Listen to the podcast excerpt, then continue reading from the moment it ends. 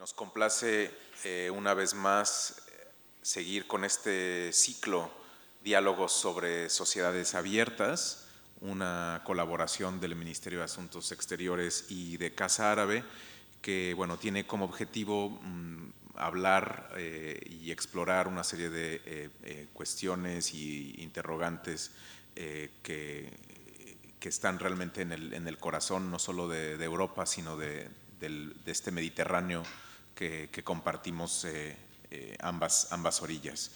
La, la, sesión, la sesión anterior también tenía, tenía, em, estaba, digamos, vinculada, vinculada con, con, el tema del Islam. Eh, hemos tenido a lo largo de este, de este ciclo una serie de, temas recurrentes, como puede ser, pueden ser las, las, migraciones, como pueden ser la identidad, y nos parecía digamos, útil eh, también hablar de, algo que posiblemente no se conoce tanto, como son estas eh, corrientes eh, liberales del Islam.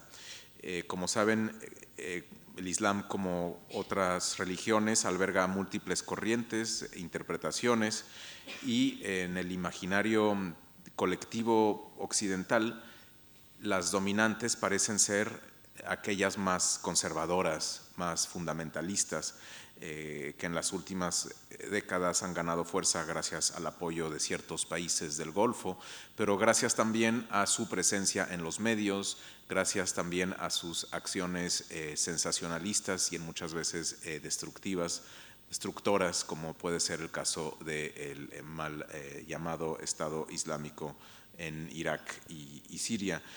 sin embargo, estas voces no son las únicas, desde luego, ni siquiera son las dominantes entre los más de 1.300 millones de musulmanes eh, del mundo. Eh, islamólogos como quien nos acompaña hoy, Rashid Benzin, defienden una perspectiva histórico-crítica como forma de aproximarse al Corán para tomar distancia respecto eh, al, texto sagrado, muchas veces demasiado sacralizado, vamos a decir, y poderlo abrir a interpretaciones que tomen el contexto histórico eh, en cuenta y que puedan ser más coherentes con la vida eh, que vivimos eh, en, la actualidad, tanto de un lado como de otro, decía yo, del Mediterráneo. En esta conferencia nos, Casa Árabe ha querido justamente eh, fomentar un, diálogo entre Rashid Benzin y Luz Gómez, eh, amiga de esta casa, quienes conocen eh, muchos de ustedes, profesora de estudios árabes e islámicos de la Universidad Autónoma de Madrid. Ellos están aquí para analizar las corrientes liberales del Islam que suponen una, una, alternativa o una lectura diferente a las interpretaciones más literalistas, más históricas, o sea, eh, fijadas en un, en un, pasado que para algunos es idílico y que alientan eh, el fanatismo o el extremismo eh, religioso. yo simplemente pues estaré aquí para tomar cuenta del tiempo, desde luego nos gustaría al final escuchar también vuestras opiniones y preguntas, pero por ahora voy a hacer una muy breve presentación de nuestros dos eh, ponentes. Rashid Benzin es islamólogo, especialista en hermenéutica coránica y es una figura destacada del Islam liberal de habla francesa. Es investigador asociado en el Fondo Paul Ricoeur y ha sido profesor en el Instituto de Estudios Políticos de Aix-en-Provence. Entre sus publicaciones destacan Le Nouveau Penseur de l'Islam, Los Nuevos Pensadores del Islam, eh, Le Coran expliqué aux jeunes, El Corán explicado a los jóvenes, eh, y con el autor que Christian Delorme eh, tenemos tantas cosas que decirnos por un diálogo verdadero entre cristianos y musulmanes. También ha escrito eh, La República, la Iglesia y el Islam. Ha también publicado y adaptado al teatro una novela epistolar, Lettre à o Cartas a Nur, que tuvimos la oportunidad de ver hoy también un ensayo en colaboración con la Real Escuela Superior de Arte Dramática, de Arte Dramático aquí eh, en el Salón de Embajadores en Casa Árabe, una representación, eh, la verdad, muy emotiva, muy interesante, que esperemos poderla volver a hacer más adelante en un horario al que puedan asistir ustedes. estará entonces Rashid conversando con Luz Gómez, que es profesora titular de Estudios Árabes Islámicos en la, en la UAM, es especialista en ideologías árabes contemporáneas, ha publicado el diccionario de Islam e Islamismo que hemos presentado en Casa Árabe hace muy poco, entre la Sharia y la Jihad, eh, una historia intelectual del islamismo, y Marxismo, Islam e Islamismo, el proyecto de Adil Hussein. En 2012, eh, Luz obtuvo el Premio Nacional de Traducción también por su versión de En presencia de la ausencia del poeta palestino eh, Mahmoud Darwish. Pues eh, los dejo entonces eh, con Luz Gómez y Rashid Benzín. Me pregunto si esta propuesta que tú haces no es una propuesta de algo que hoy, comiendo con, con una colega palestina en la universidad, llamaba las preocupaciones del tercer mundo, perdón, del primer mundo. Ella, en un momento dado, cuando le hemos dicho que estábamos preocupados por tal y cual cosa de la universidad, ha dicho, esas son las preocupaciones del primer mundo. Nosotros, ella era palestina, su situación concreta es conocida, tenemos otras. Yo me pregunto si en esta propuesta que tú haces eh, no podríamos estar incurriendo en un Islam del primer mundo.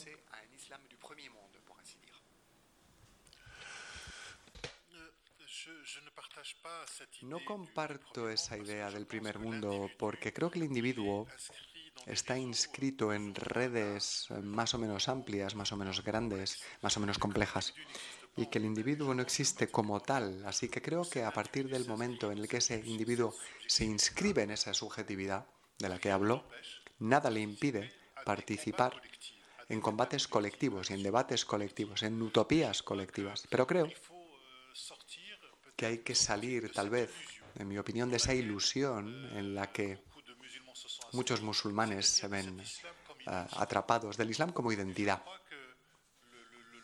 Y creo que el drama es que el Islam ya no se vive como una verdad existencial transformadora, que tiene cosas que decir sobre el mundo.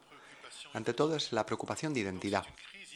Es una crisis identitaria, es una crisis de legitimidad dentro del Islam que explica que hay una necesidad que se desarrolla y que pasa por lo normativo, eh, como vestir, como comer. Y creo que el individuo no es solo musulmán, está también inscrito en el ámbito de un país, tiene nacionalidades, eh, participa eh, en asociaciones en el país, en universidades, en combates. Y creo que es ese trabajo entre la idea de la subjetividad, la idea de la individuación, que me parece importante, y esa idea de la subjetividad no renuncia para nada a la idea de la responsabilidad colectiva en concreto. Creo que el camino que intento trazar es mucho más modesto, pero también viene a alimentar luchas que son más grandes. Y si eh, este sujeto no acaba emergiendo, será muy difícil tener ese combate colectivo.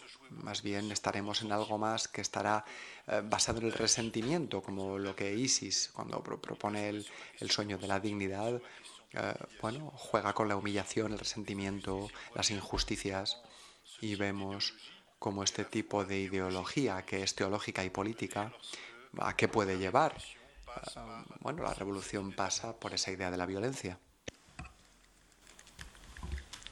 En este, en este proyecto que, tú nos presentas y que, bueno, yo me permito intentar desentramar y, hago de, bueno, de algo que me gusta mucho hacer, que es abogado del diablo, pero no, es en otro sentido.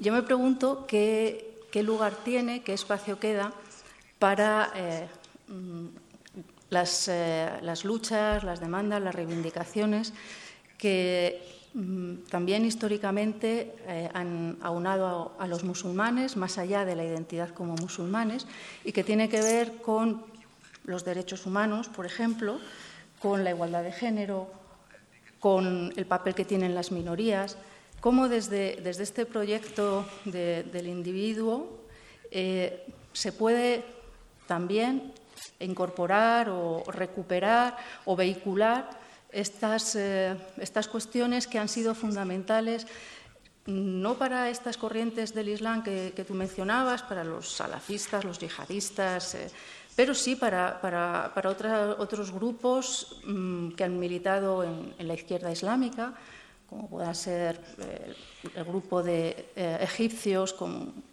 Hassan Hanafi o con Ali Hussein, con el propio Tariq al-Bisri que he mencionado antes, y que han concebido la, eh, las posibilidades mm, movilizadoras, emancipadoras, creadoras de, un impulso colectivo para los musulmanes desde lo local, muchas veces reconociendo el Estado-nación poscolonial, como en el caso de estos autores que he mencionado, pero eh, concibiendo en términos gansianos que la cultura, el Turaz en este caso, eh, el Turaz entendido como el patrimonio civilizacional árabo-islámico, puede ser un elemento de movilización y de, eh, un revulsivo para la, conciencia individual que cree fuerza colectiva. ¿Qué papel queda mm. para esta historia, que también es una historia del Islam contestatario y no, tradicionalista, ni tampoco el otro Islam, el Islam de, la violencia?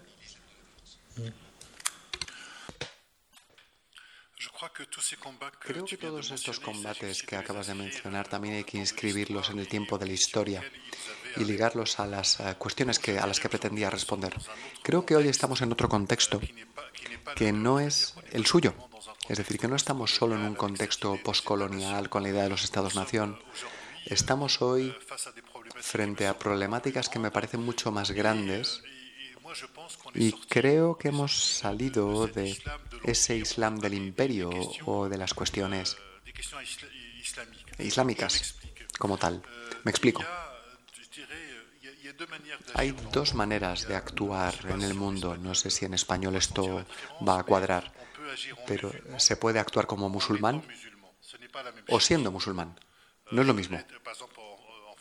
En Francia, por ejemplo, se puede actuar como cristiano o en calidad de cristiano. Y no es lo mismo, hay un matiz. Actuar como cristiano significa que todas las problemáticas se traen al interior del campo de la cristiandad. Y se parte del principio de, bueno, si dentro de la cristiandad hay una posibilidad de que el cristianismo tenga cosas por decir. Eso es una cosa. Y luego, el hecho de actuar en calidad de cristiano es que uno se ve movido por una serie de valores que vienen del propio patrimonio y, eh, bueno, nos llevan a otros valores, al encuentro de otros valores que son diferentes, que no vienen de la misma confesión, pero que se comparten. Y creo que esa idea del liberalismo está mucho más allí. Es decir, se trata más bien de actuar eh, eh, en calidad de musulmán, pero no reducir la personalidad al Islam. Y creo que es muy importante porque doy sencillamente un elemento de la construcción, de la forma en la que denominamos las cosas en Francia, por ejemplo, y en otros lugares. Durante mucho tiempo, años 60, 70, cuando mi padre llegó, la denominación era, él era un inmigrante se le llamaba inmigrante. Era tenía una connotación económica y social. En los años 80, para la segunda generación, se les llamaba, era una denominación nacional, étnica, los árabes, los beur, en, jerga, los magrebíes. A partir de los años 2000, es, son musulmanes. ¿Qué ha ocurrido? En 30 o 40 años, ¿cómo hemos pasado del inmigrante al homo islamicus? Cómo nos vemos reducidos a ser musulmanes únicamente. Y creo que esa idea de lo liberal es el no maximalizar la pertenencia al Islam. Es decir, que es una pertenencia entre otras, como puede haber otras fuentes de las que podemos beber. Y luego está esa idea de que lo liberal, a partir de las fuentes de las que dispone, está también ahí para plantear un cierto número de preguntas, alimentar una reflexión. Y no creo mucho en esa idea de una respuesta religiosa. Creo mucho más en el hecho de que españoles de confesión musulmana, por ejemplo, participen en asociaciones políticas locales en las que con lo que son van a poder aportar algo.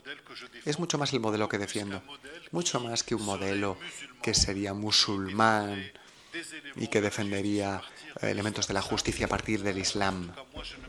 Yo no me inscribo en ello, otros sí, porque piensan que dentro de los textos hay respuestas. Yo creo que los textos plantean más interrogantes de lo que dan respuestas, pero es mi forma de verlo.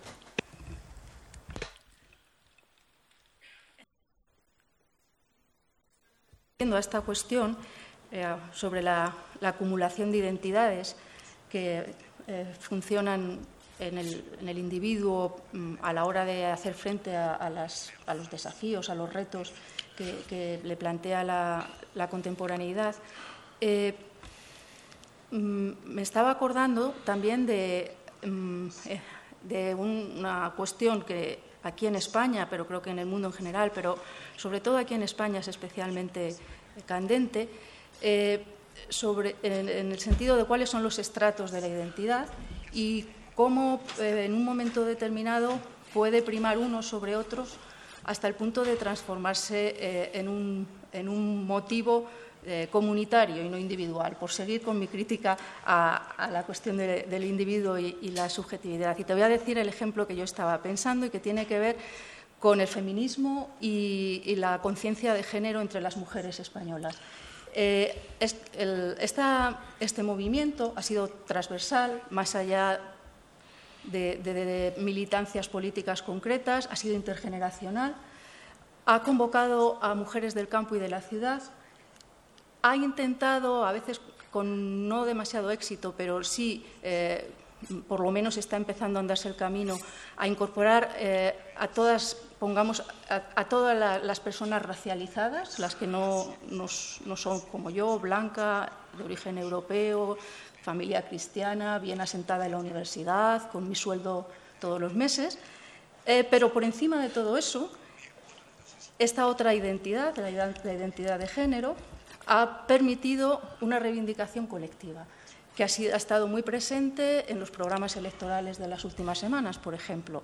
Yo te pregunto, en este mismo sentido, a partir del Islam, eh, en esta propuesta que tú nos haces, el Islam no podría tener ese papel.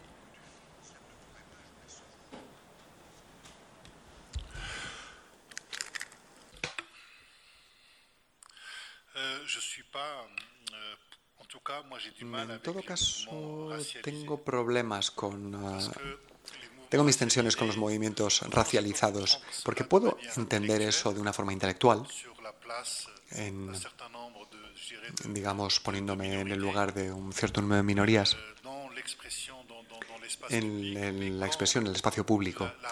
Pero cuando la raza, entre comillas, o la identidad es el único factor a partir del cual me expreso, y en nombre del cual reivindico derechos frente a otros o a otras personas que excluye que quedan excluidas. Es, mm, la cosa se complica porque lo que ocurre con esos movimientos de racialización cuando se llevan al final hasta el límite. Hace poco estaba en Nueva York y en un momento dado, eh, con la condición de los, de, los negros, había eh, un, un profesor blanco que había hecho trabajos muy, muy interesantes sobre la condición de las personas de color y eh, hubo un movimiento que se levantó para que no pudiese tomar la palabra, porque se consideraba que otro negro estaba mucho más en disposición de hablar de la condición de los negros que un blanco. Por lo tanto, está ese fenómeno de segmentación. Mm, creo mucho más en la idea de, a partir de nuestras pertenencias eh, diversas, qué es lo que podemos aportar a lo común, al bien común. Lo que me interesa es más el bien común, más que esa idea de la parcialización en un espacio mediático político para eh, escuchar reivindicaciones. En Francia estamos en un contexto de crisis, en concreto de representación y de representatividad, eh, con cierto número de luchas. Por ejemplo, durante los años 80 había luchas antirracistas, había un fenómeno, era algo transversal, que funcionaba. Ahora lo que ocurre es que vemos el peligro de que los musulmanes, eh, eh, bueno, defienden la islamofobia, los judíos el antisemitismo, los homosexuales defienden todas las luchas contra la homofobia y ya no somos capaces de tener algo que sea transversal. Es decir, hay un estallido social que explica que cada grupo reivindica solo lo propio, su propio derecho, a veces en detrimento de otros, pero sin plantearse la pregunta de si esa reivindicación eh, juega un papel en el espacio público y con quién. Es lo que me parece, en todo caso, una de las eh, grandes problemáticas, es decir, saber qué tipo de Islam queremos y podemos proponer y cómo influye lo religioso en el pensamiento, es decir, lo, religioso a partir de sus fuentes del Islam, con sus 14 siglos de tradición, a partir de las fuentes los musulmanes pueden proponer algo a la sociedad actual en términos de cuestionamiento, de reflexión, de ética. Es decir, la contribución como tal no puede ser normativa porque no estamos ya, al menos en la sociedad occidental, no estamos en sociedades religiosas. Así que solo puede ser una propuesta y que cada grupo religioso que busque imponer en la sociedad su propia norma a partir de su referencia, creo que hoy realmente está abocada al fracaso. ¿Qué, ¿Tú crees que eh, en, este, en este Islam liberal o en este Islam de los musulmanes, más bien, ¿no? un, Islam de musulmanes liberales, eh, ¿Crees que habría, tendría cabida, habría una, mm, línea de eh, hermenéutica coránica, pero también de propuesta de eh, lectura histórica y de intervención social eh, propia y específica de, las mujeres? Porque vuelvo a hacer de mala de la película, pero os recomiendo este libro de, Rashid, lo, ha mencionado antes Karim, Le Nouveau Penseur de l'Islam, es un buen repaso a una serie de pensadores fundamentales de la, ya sabe lo que le voy a preguntar, de, la, tradición islámica, pero no hay ni una mujer. Entonces yo te pregunto, ¿cuál es el papel de, Fátima Mernissi, por ejemplo, de Amina Wadud, de Asma Barlas, de, de Haifa Yawad, o, bueno, ya de otras más clásicas, como Aishat Rahman, a la cual sí que mencionas, Zainab al-Ghazali, a la que no mencionas. ¿Qué posibilidades hay de que las mujeres contribuyan también a este, a este Islam liberal? Je savais que tu allais poser cette question. Sabía que ibas a preguntarme eso. Bueno, ¿por qué he elegido primero eh, no poner estas mujeres? Había trabajado sobre, eh, eh, bueno, sobre todas estas autoras, estas mujeres la, la mujer, la, mujer de Almina y Julia al principios del siglo XX, porque cuando con Amina Wadou, por ejemplo, se inspiraba de, el señor Hasman y la mayoría de las mujeres que yo he conocido, que he conocido se inspiraban de ciertos hombres de los que yo hablaba el señor Abu Zahid, que habla de la condición de las mujeres, por ejemplo. Yo pensé, no voy a hacerlo por esta razón y también por otro motivo. Es que tenía que haber hecho una obra entera dedicada a estas mujeres sobre las cuestiones que ellas planteaban. Entonces no quería en mi libro solo mencionar a una mujer porque para decir, veis, he hecho lo he hecho bien, ¿no? He mencionado a una mujer. Yo creo que eso necesita otro tipo de trabajo. Ah, sobre la cuestión del movimiento liberal y el, lugar de las mujeres, creo que la cuestión de la, mujer, de la mujer es fundamental, porque la mujer se considera como la alteridad radical y en una tradición religiosa, cuando se deja un lugar a las mujeres, pues es posible dejar un sitio para los demás. Habíamos hablado de la cuestión de la homosexualidad, por ejemplo, en el Islam, cuando en una tradición no hay lugar para las mujeres, no hay lugar para nadie. Entonces vemos perfectamente cómo la cuestión de la mujer es un elemento fundamental. También eh, hay que decir que eh, está su contribución, las lecturas de las mujeres sobre los textos, por ejemplo. Y yo, en general, en Francia lo aplicamos porque una vez al mes tenemos tantas mujeres como hombres que, que están presentes y leemos los textos juntos. Entonces, la presencia de mujeres cuando estamos leyendo el Corán, cuando estamos analizando estos textos, el hecho de poder leerlo juntos, creo que no, no estoy convencido del todo de que las lecturas de mujeres eh, se hacen así eh, o sea, no creo que es porque sean mujeres van a ser eh, lecturas progresistas, porque yo he conocido a mujeres que producen textos en árabe y no están eh, bueno, yo no veo tanta emancipación como podríamos pensar. Luego, no creo en un feminismo islámico. No creo, no creo en eso. Creo en, que uno puede ser musulmán y feminista pero el feminismo islámico para mí es un problema porque en los textos, en los textos religiosos, están llenos de patriarcado.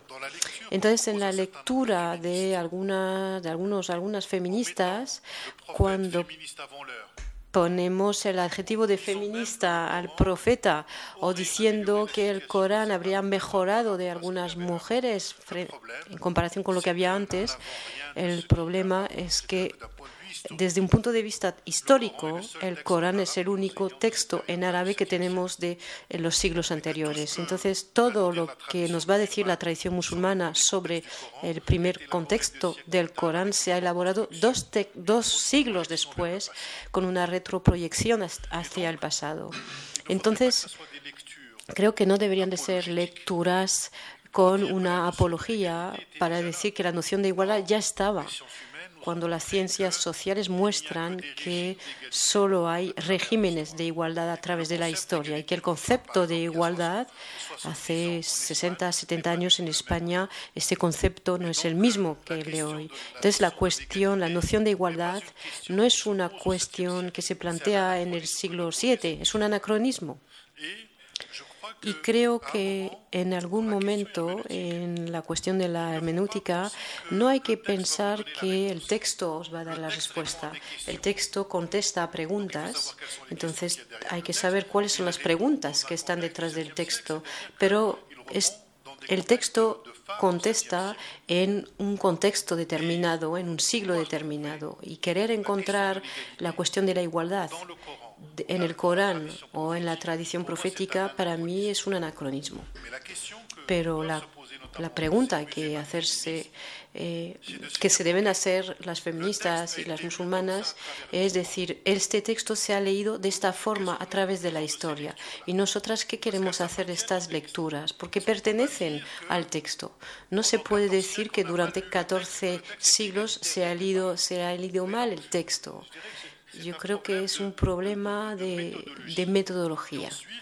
Y luego habría que, bueno, yo creo que yo al menos con las mujeres con las que hablo y que vienen a mis clases, creo que la lectura de las mujeres sobre los textos no sea solo una cuestión de la mujer.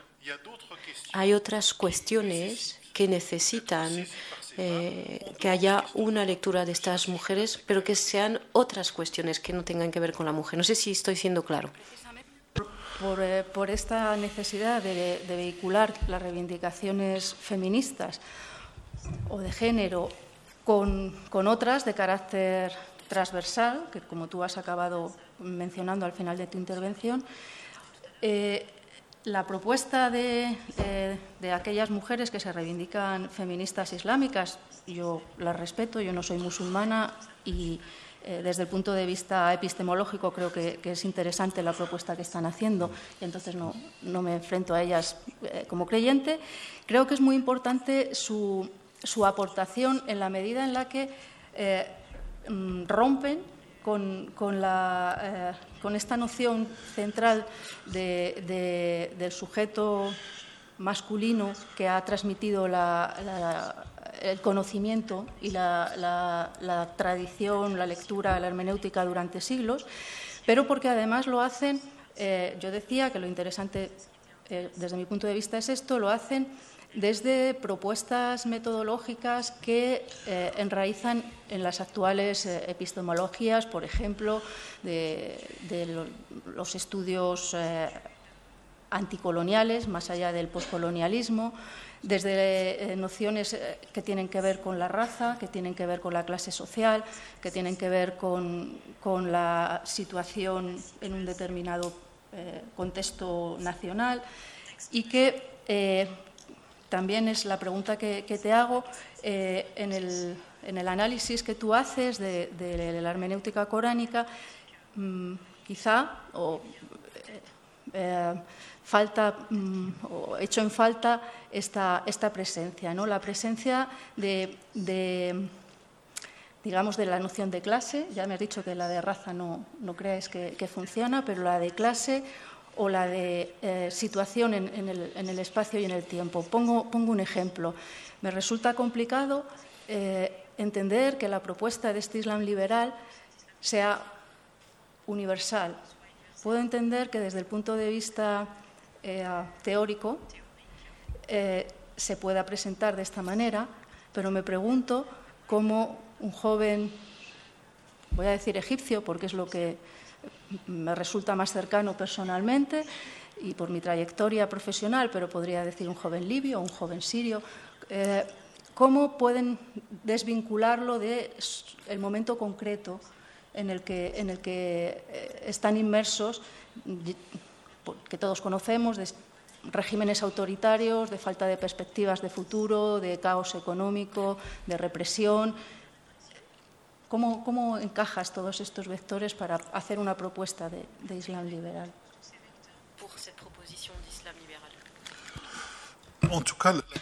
Bueno, yo creo que la cuestión del Islam eh, liberal, y porque yo creo que la hermenéutica supone la condición histórica del, del sujeto. En Ricoeur, la condición histórica del sujeto, creo que es muy importante porque cada lector tiene presupuestos sobre algunas cuestiones y luego hay un sentido que se espera en las lecturas. Y yo creo que precisamente esta cuestión de la, hermenéutica es fundamental porque tenemos todos unos presupuestos. Eh, no estamos, no, no, leemos un texto eh, virgen, eh, sin ninguna interpretación. Cuando hablamos del Corán, por ejemplo, con ciertos autores que se inscriben en la, en los, la vena en los años 40, Mohamed Harafá, sobre el relato del Corán, que él mismo se inscribe eh, sobre la tradición de principios de siglo, creo que hay una tendencia dentro de Egipto también de eh, con Mohamed Abdou hasta Rashid Reda, un Islam más liberal, hasta el señor Abu Zaid, incluso eh, Gamel al-Banna, está este movimiento liberal que existe dentro del Islam. Simplemente este movimiento se vive más en la conciencia, la subjetividad de la gente, más que como una reivindicación de asociación. Y yo creo que los valores liberales, yo soy de origen marroquí y los, los encontramos también la gente ya está impregnada de estos valores. Y yo creo que el Islam como religión, en la manera en la que se ha construido, cuando uno abre el Corán vemos las referencias bíblicas que son numerosas. Entonces, el Corán no es un texto aislado como si no debiera nada a lo que le ha precedido. Se inscribe en un contexto, en una historia eh, está presente la Biblia hebraica, los evangelios, etcétera. Entonces, creo que el Corán eh, trabaja todos, con todos estos materiales. Y luego lo importante es que en la manera con la que el pensamiento islámico se ha desarrollado, pues ha ido cogiendo de otras culturas. El Islam puro químicamente no existe cuando mm, hablas con españoles eh, que son de origen marroquí, etcétera, pues también son muy occidentales eh, en su manera de leer el texto. También tiene que ver con la trayectoria histórica, por ejemplo, haber estudiado la, la teología católica, en mi caso, los textos judíos. También este, esta trayectoria me permite hacer estas propuestas pero no son propuestas que son normativas, no son palabras exclusivamente musulmanas. Yo hablo mucho con mujeres jóvenes que, bueno, son feministas musulmanes, musulmanas y que se basan en referencias eh, de textos. Creo que hay un problema epistemológico porque el método no, tengo tiempo para entrar en detalle, pero hay un problema de metodología para poder leer estos textos porque se leen a través de la tradición y se selecciona dentro de la tradición lo que uno quiere. Entonces, es bueno, yo creo para mí me plantea un problema esta metodología. Y luego esperar de estos textos que nos vayan liberando de, algunas, de algunos elementos, creo que es darle demasiado lo que no hay que olvidarse es que la norma es siempre una construcción eh, histórica. La norma no está en el texto, pero hay muchos movimientos que piensan que la norma está en el texto. Entonces, decir que el texto es normativo ya le vamos dando cada vez más fuerza. La obesidad de la religión eh, se basa en eso. Entonces, es como querer encontrar las respuestas a los problemas contemporáneos a partir de los textos religiosos.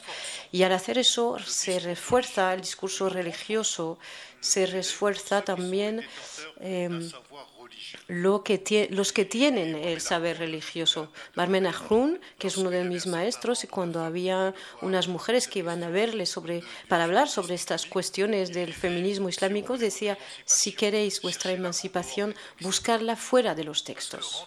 Porque entrar en los textos es como entrar en una lucha que es difícil. Yo he escrito un libro como, con una mujer eh, rabina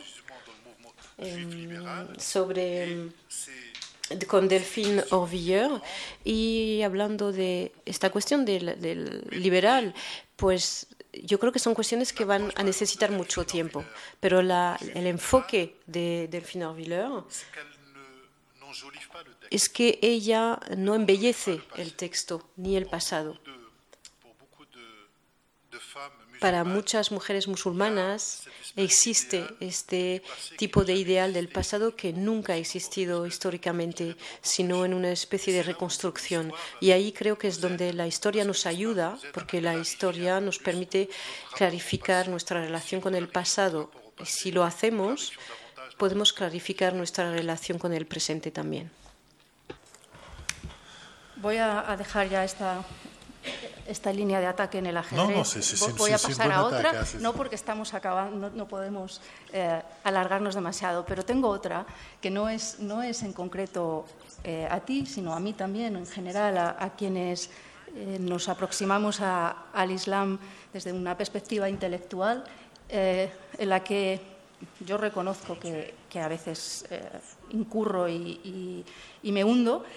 Y en esta propuesta que que tú nos haces también, ¿no? de un Islam eh, muy intelectualizado, una lectura eh, de, la, de, los textos, no solo del Corán, ¿no? de, toda la, tradición textual, eh, de una nueva hermenéutica anclada en, el, en, lo mundano, que diría Said, queda algo que hace unas, unas semanas yo siempre vuelvo a mis experiencias porque, porque es lo que me me hacen moverme ¿no? cuando estamos siempre metidos a lo mejor en nuestras clases o en nuestros trabajos de investigación. Y hace también unos meses en una, en una, eh, en una conversación así con, con varias personas eh, en una comunidad musulmana de, de Madrid, eran mayoritariamente las personas que asistían eran musulmanas, después de estar discutiendo los cuatro que estábamos en la mesa sobre este tipo de cuestiones relacionadas con con, la hermenéutica, con la epistemología, levantó la mano una persona y dijo, mm, eh, se presentó, explicó su trayectoria, era una persona con estudios universitarios, pero su pregunta era literalmente, ¿y qué pinta Dios en todo esto?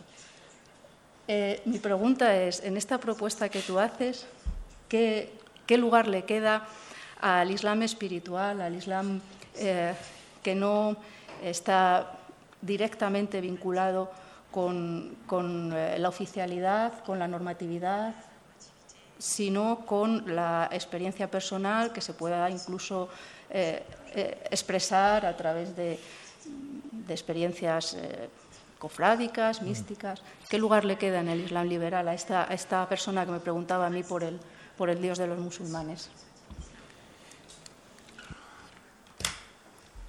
Je crois qu'il faut bien distinguer les deux temps. Creo que hay que distinguir dos tiempos. El tiempo de la investigación, cuando hablamos de metodología, epistemología, de trabajo intelectual, y es importante que haya una disciplina, un estudio. Eh, Dios eh, está como en suspenso, ¿no? Es una, una. Entonces hay un trabajo que eh, entregar y creo que hay unos criterios ahí. Este trabajo es importante y es muy útil. Y es útil para los creyentes porque hay una posibilidad para ellos de, para que se lo apropien y que lo integren en su práctica espiritual. Y yo creo que es una forma de espiritualidad también este trabajo este trabajo intelectual de, de, desconstrucción también. Yo tengo muchos amigos y no, no les impide después de haber deconstruido eh, levantarse para rezar. Entonces, yo creo que la modalidad, la modalidad de pensar que vas a, a, cambiar, yo creo que es la manera de, de, pensar en Dios cambia en lo interno, pero no impide un trabajo de espiritualidad. Y además el Corán es, es un texto que se, que se va diciendo. Entonces yo trabajo como en este texto como documento histórico, con un análisis eh, literario y últimamente, en este mes de Ramadán, a veces escucho cómo eh, se lee el Corán y, me vienen otros sentidos, otra significación. Y para muchos musulmanes, eh, oír el Corán eh, hace visible la presencia de Dios. Aunque la gente no entienda lo que se dice, todo, a veces hay extractos jurídicos que son muy complejos y a veces eh, hay eh, un presentador que va a hablar, que va a eh, decir estos versículos y a veces es, son textos que emocionan a la gente. Es un trabajo que tiene que ver con lo imaginario y para mí el trabajo la, razón no, no, lo agota, no lo agota todo. Yo creo que es importante que haya emoción, intuición también que están aquí y que están presentes en el, en las creencias. Está claro que para mí todo lo que encuentro en mi enfoque de deconstrucción, en mi enfoque histórico, lo intento integrar en mi trabajo, trabajo de creencia también. Algunos pueden decir que cuando has hecho esta, este enfoque histórico, ¿qué, ¿qué, es lo que te queda? Pues yo digo el camino que voy recorriendo, el camino de la fe, justo porque Creer es creer a pesar de todo, a pesar de esta deconstrucción y es un acto de fe, yo creo, en un contexto de posmodernidad, postcrítico. Ricoeur decía que en la manera eh, con la que vivía el protestantismo es una casualidad transformado en un destino por a través de una elección. Yo creo que una vez que has atravesado todos los maestros de las sospechas, yo creo que lo que intento hacer es que creo que no es válido para todo el mundo. Hay muchos caminos con el que llegar. Mi madre, por ejemplo, que solo conoce algunas, algunos trozos para hacer eh, su, su, oración, si empiezo a hablarle de epistemología, creo que no, no, no va a entender, pero cuando hablo en una mezquita, por ejemplo, se trata de conocer el imaginario de la gente que está aquí, qué es lo que puedo decir, qué es lo que no puedo decir. No voy a hablar de metodología, voy a, voy a hablar de un texto que he podido estudiar y voy a proponer una significación posible, potencial, para que la gente tenga otra lectura. Y creo que eso es lo interesante en esta, eh, este movimiento literario, es la pluralidad de lectura de los textos.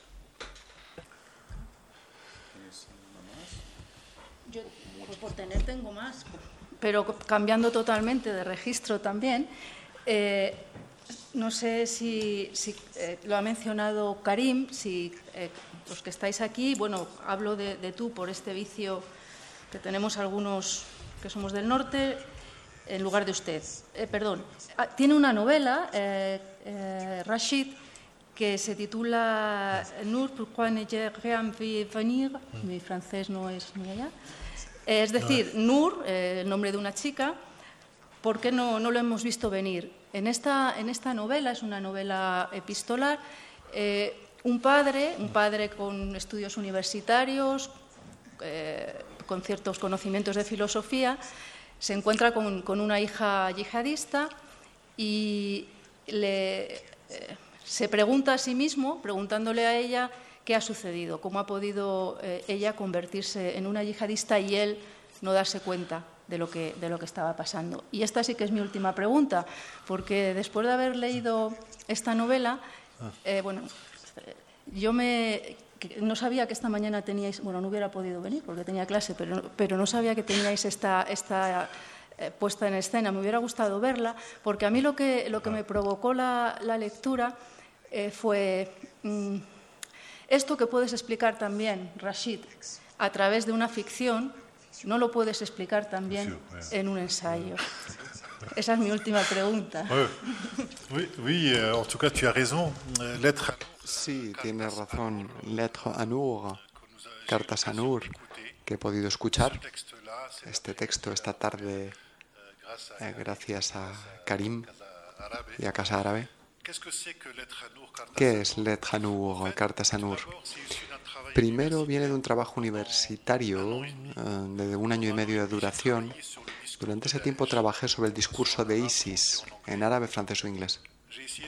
intenté trabajar también los, con los vídeos de, ISIS para comprender su discurso y en concreto las referencias coránicas o de la tradición profética que movilizan para legitimar un cierto número de acciones. Es decir, intenté, entender la retórica, el universo de sentido propuesto por el ISIS para lograr atraer a jóvenes del mundo entero. Luego fui a prisión durante un año y medio y ahí me encontré con jóvenes que habían ido a Siria, a Irak y habían vuelto, jóvenes que habían sido arrestados porque iban a cometer atentados, jóvenes que querían irse y que fueron parados en la frontera. Y luego además vivo en Trap, en la región de París, donde tenemos 78 eh, jóvenes que fueron a la yihad y a la mayor parte los conocía. Mm, era mi terreno para intentar interrogar también a los padres. A partir de ahí, de todo ese trabajo universitario, puse en marcha lo que llamo los cuatro sueños de ISIS, la unidad del mundo musulmán a través del califato, la umma, la necesidad de volver al espacio musulmán para eh, eh, bueno, contrarrestar lo occidental con la soberanía del pueblo frente a la soberanía de Dios. El segundo sueño es el de la dignidad. Cómo ISIS intenta volverle a dar dignidad a personas que creen que no la tienen ya porque no se ven reconocidos o están humillados o sufren injusticias. Eh, con 14, letras, 14 cartas, Nur le dice en un momento dado a su padre, se puede reparar una injusticia, pero no se cura de una humillación. Y las humillaciones preparan las violencias de mañana. Y el tercer sueño es el de la pureza. Es decir, soñamos o se sueña con un Islam de origen que habría sido puro, eh, con el profeta, y se sabía qué hacer. Y por lo tanto esa idea de la, esa idea de la pureza de un Islam original, primigenio, significa que hay algo que, que también es impuro, es decir, que el resto son impuros. Y eso lo hemos visto en el siglo XX. El nazismo pretendió volver a una raza pura y que para ir hacia esa pureza pasa por la purificación. Es decir, va a legitimar la violencia y la masacre de una buena parte de la población mundial. Por lo tanto, igual que el populismo, cuando dice nosotros frente a ellos habría algo puro y el resto serían impuros y nos contaminarían. Y el cuarto sueño es el sueño del sentido, de la salvación, eh, que, bueno, explica que sin poder dar un sentido a la vida se le da un sentido a la muerte. Cuando he explicado en una conferencia durante una hora o una y media y en la televisión, esto, el mensaje no pasa, porque se utiliza el discurso racional. Y a partir de los acontecimientos del Bataclan del 13 de noviembre de 2015, donde hubo más de 110 muertos, pensé que tenía que encontrar otra forma abstracta. Es decir, la de los ensayos no valía y decidí escribir una novela epistolar entre un padre y su hija. Y es una novela de amor entre un padre y su hija, un padre filósofo e islamólogo que educa solo a su hija, que le dado todos los elementos críticos, elementos de emancipación, la libertad de las mujeres, etc. Y que un día esa chica, en nombre de esos mismos valores, se va a unirse a Irak con su marido y se suma a la ideología de ISIS e intenta justificar ante su padre esa ideología. Y eso empieza de la siguiente forma. Querido padre, sé que esta carta va a hacerte daño y sin embargo quiero decirte que te quiero, cuánto te quiero. Querido padre, te he pedido la autorización para ver a la tía Safia. No he ido a ver a la tía. Antes de ayer llegué a Irak para unirme con mi marido. Es una correspondencia que va a durar dos años y se oyen los argumentos del padre y los argumentos de la hija. Y ese texto, para los que les guste el fútbol, fue interpretado por Eric Cantona durante año y medio, que hizo de padre durante ese mes.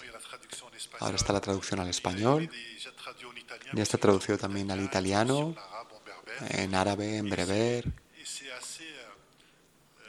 Y es bastante sorprendente que pasando por la ficción se entienden muchas veces más cosas. Hace algunos años nunca habría creído que pasando por la ficción se podría llegar, pero aparentemente la ficción tal vez es el camino más corto para llegar a la realidad, siempre que hayamos pasado por el análisis de las ciencias humanas. Pues eh, muchísimas gracias eh, a, Luz por estas, eh, esta, esta conversación que sin duda nos ha podido llevar por, el, por la trayectoria del pensamiento de, Rashid Benzin.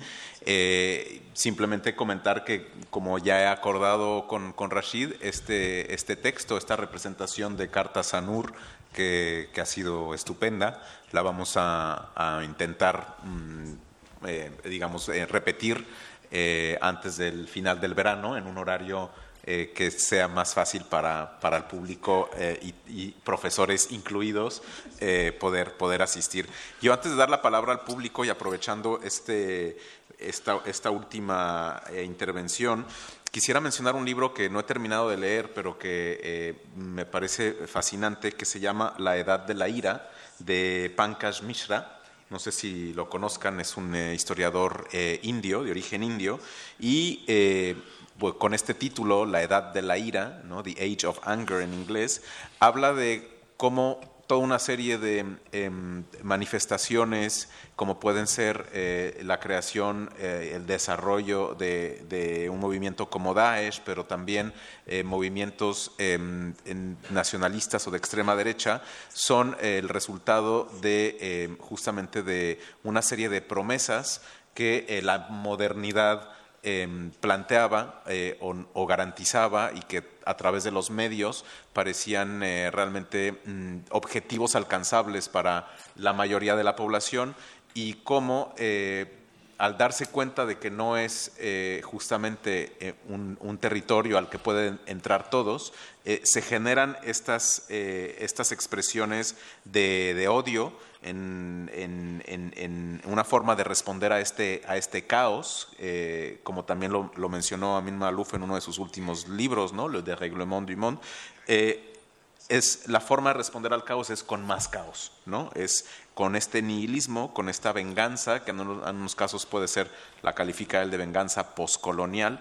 Em, y yo no sé si, si, de alguna forma esto encaja con, con tu análisis también de, de estos eh, de movimientos como, como Daesh y de esta forma o de estas interpretaciones del Islam que no necesariamente tienen que ver con la religión, sino más bien con eh, un, eh, un, resentimiento eh, de cara a, a, las promesas que se les hizo a, a, muchas, a muchos de estos jóvenes y que se dan cuenta de que no podrán alcanzarlas nunca.